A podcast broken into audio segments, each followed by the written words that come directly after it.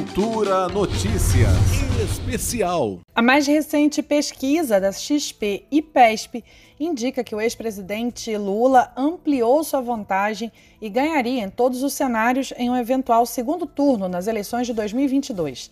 Ele varia entre 41 e 42% das intenções de voto.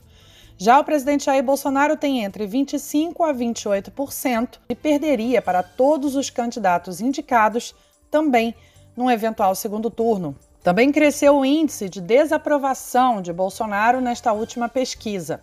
No cenário espontâneo, ou seja, sem mostrar opções, Lula tem 31% dos votos, Bolsonaro 24% e Ciro Gomes 3%. Sérgio Moro, João Dória, Luiz Henrique Mandetta Eduardo Leite e Datena somam juntos 4% das intenções de voto.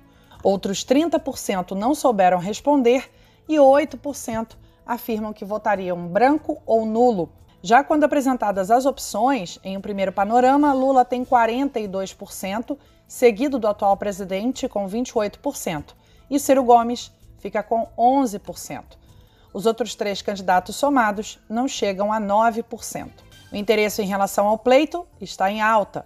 Hoje são 49% os que dizem estar muito interessados na eleição, contra 46% na pesquisa anterior. Na simulação da XP e PESP de um possível segundo turno entre Lula e Bolsonaro, o petista sai na frente com 50% das intenções de voto, enquanto Bolsonaro tem 32%. Já em um cenário entre Lula e Sérgio Moro, os percentuais são de 52% para Lula contra 34% para Moro. Também foram questionados eventuais segundos turnos somente com Bolsonaro. Nesses casos, ele perderia a disputa para todos os atuais possíveis pré-candidatos. Contra Ciro Gomes, por exemplo, o pedetista tem 44% das intenções de voto, enquanto o atual presidente 34%. Também a avaliação negativa de Bolsonaro atingiu o segundo maior percentual desde 2019.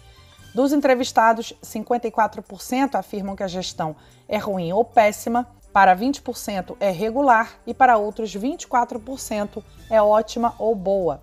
Com o valor dos combustíveis nas alturas e inflação galopante, 67% dos entrevistados afirmam que a economia está no caminho errado uma alta de 3% em relação ao mês anterior. A pesquisa tem cobertura nacional e ouviu mil pessoas por meio de entrevistas realizadas por telefone, com margem de erro de 3,2 pontos percentuais e intervalo de confiança de 95,5%. Juliana Medeiros, para a Cultura FM.